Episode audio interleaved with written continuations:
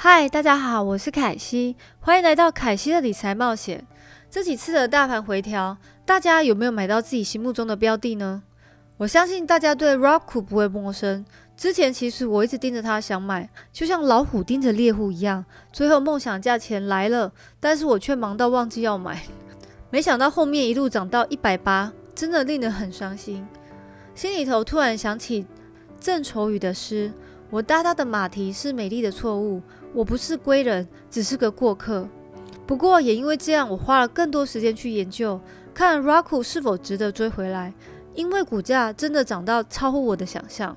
但之前八月份，我就有在群里不断提醒大家，看过往美股的历史，在九月份往往会有比较有机会大的回调，所以要大家多保留一些现金部位。即使有十一月的选举帮美股撑腰，大家可以看到还是发生了比较大的回调。不过，也许这反而是难得的加仓点。另外，我也观察到真正推动 Roku 的未来的主要关键。如果你们有耐心听我接下来的长篇大论，然后没有睡着的话，相信对你们将会有更深入的了解这家公司。今天的内容会分四个面向来谈。第一个方面，我会先介绍 Roku 这个产业；第二，再来我会说到公司的生意模式和未来成长的关键。第三的部分就是 Roku 最新的 Q2 财报和过去的表现，以及公司的价值。第四，最重要的就是优点与风险的分析。消费者的使用习惯其实随着时间在慢慢的改变。现在广告商对传统有线电视平台的广告预算其实也慢慢的在下降，因为有线 TV 的观看人数其实也慢慢在减少。现在人都跑去串流媒体设备平台，就像 Roku 上。所以，未来的广告商也需要转型。这些传统的电视广告商可能以 Roku 为一个枢纽去转型为程序化广告，也是我今天要说的最重要的关键。什么是程序化广告？我相信很多人不知道这到底是什么。Roku 其实是在美国领导着 OTT TV 串流集合平台，有超过四千万个活跃用户。我简单来说一下，到底 Roku 是什么。Roku 其实有两种模式，第一种就是大家图面看到的一个盒子一个遥控器，但经过时间的发展，盒子慢慢缩小，变成 Roku Sticker，价格越高，规格就越好。第二款是像智能电视 Roku TV，透过 TCL、Hisense、JVC 等合作制造出来的，两种都做同样一件事，也就是整合上百个串流的 App。然后让他们在一个 Roku OS 的系统下执行。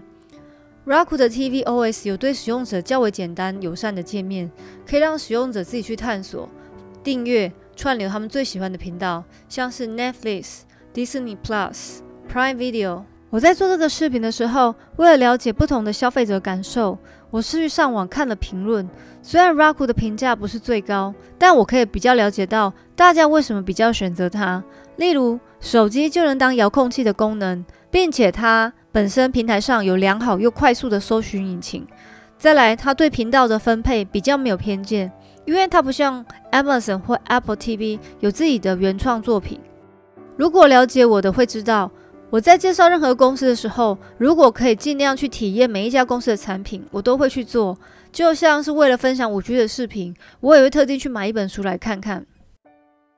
在过去两年的用户量趋势指出，Roku 和 Amazon 的 Fire TV 已经大获全胜了。光是他们两家就高达七十 percent 的市占率了。但 Roku 还是有 OTT TV 串流的第一名播放器，然后也是广告商会投放广告的优先选择。接下来我们来了解一下，到底掌握 Raku 未来的关键钥匙在哪里？Raku 赚钱靠的不是卖机上盒，而是靠程序广告。我刚之前一开始就有提到，那到底什么是程序广告？我们都知道，网络广告是一种利用网络去推广市场给消费者的广告模式。通常我们会发现，其实大家都会忽略，或是尽量用各种方法把它关掉，或阻挡这件广告，一点也没有耐心要去看完它的意思。但是呢，程序化广告。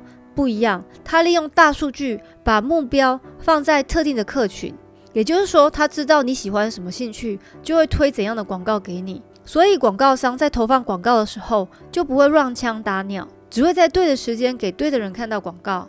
TDD 也是其中一个做程序化广告的知名上市公司。从图上你们可以看到这张图，这张图可以完整说明 Raku 的商业模式。如果不能了解这张图，就不能告诉我你了解过 Roku 公司的商业模式。主要围绕在这两个同心圆里面，夹在两个圆圈，最重要的就是活跃用户，也就是客户的部分。当然，越来越多人使用加入 Roku 的平台，那公司的毛利率就会像左边的同心圆一样，慢慢的提升升高。间接呢，Roku 就可以降低它的成本，低价卖出它的电视机上盒和智能电视的制造费用，所以这也是公司的竞争优势。那至于右边的部分，这边你可以看到，以两个同心圆中间的活跃用户如果变多之后，右边就平台上可以得到数百万用户的大数据后，透过 Roku 所提供的 OneView DPS 程序，更加让广告商能锁定潜在的消费者，而广告商正是 Roku 赚钱的根本。当活跃用户增加，更多广告商就愿意加入这个平台，就会产出更高的 UP 给 Roku。所以我们可以知道，当客户用越来越多的时候，Roku 就有更高、更好的筹码去跟这些想加入平台的串流 App 们谈判。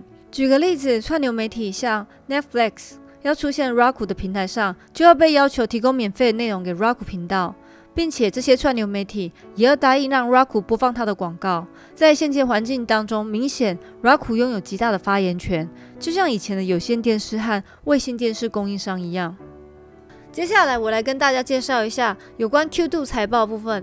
最新的 Q2 财报，Raku 的财报其实打败预期，营收比起去年有四十二 percent 的成长，影音串流服务时间大幅成长六倍，来到一百四十六亿小时，多多少少受益到疫情的帮助。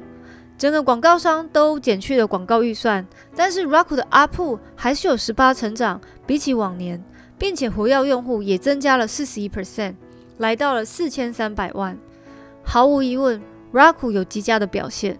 一家公司的价值其实可以从三点来看：第一呢，未来可不可以赚钱，赚多少钱；第二点，未来要怎么算，因为未来是没有人说得准的，但是我们可以来预测。公司的价值其实是不断的在改变。当股价被估出来很低的时候，不代表股价低估，只是代表市场对它未来的期望很低。就我们刚才看到，Raku 的生意模式，公司像一家 SaaS 的公司，Raku 的市值其实来到两百亿美金，这两百亿是公司营收的十倍，这均值的 PS 值，如果比较其他 SaaS 股的话，算是偏低。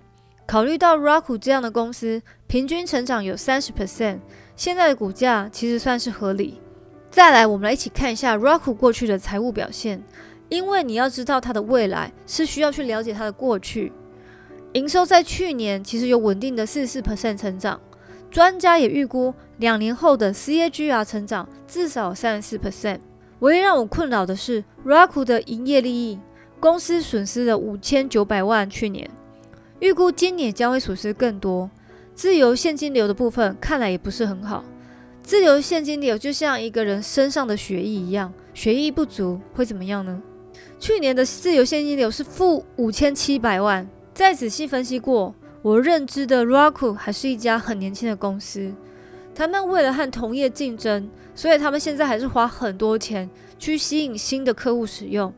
再来呢，现在美国有七百亿美金花在电视广告上。其中其实只有五 percent 用在 Roku 等串流媒体服务上，但根据之前了解这个生意模式，广告商有机会慢慢转移到串流媒体上，相信 Roku 的营收也会增加，现金流也会变好。最后一项，我要跟大家分享，我个人觉得公司的优点跟风险的部分。首先，除了美国国内的市场机会以外，目前 Roku 的国际扩张策略其实才刚起步，长期而言可能是有大量成长机会。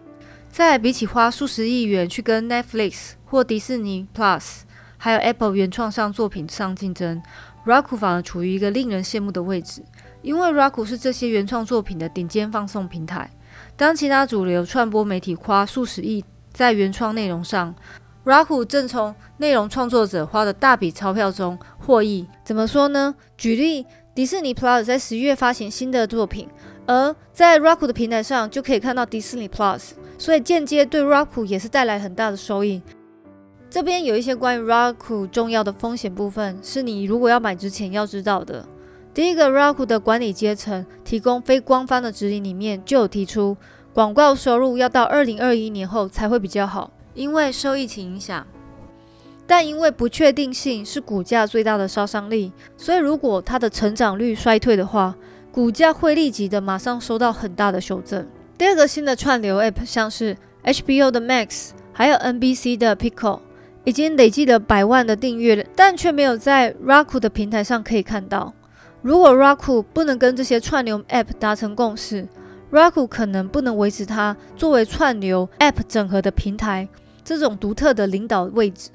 所以 Raku 应该要想办法去整合更多的串流 Apps，让所有客户知道，只要来到 Raku，你所有的平台都可以整合在你。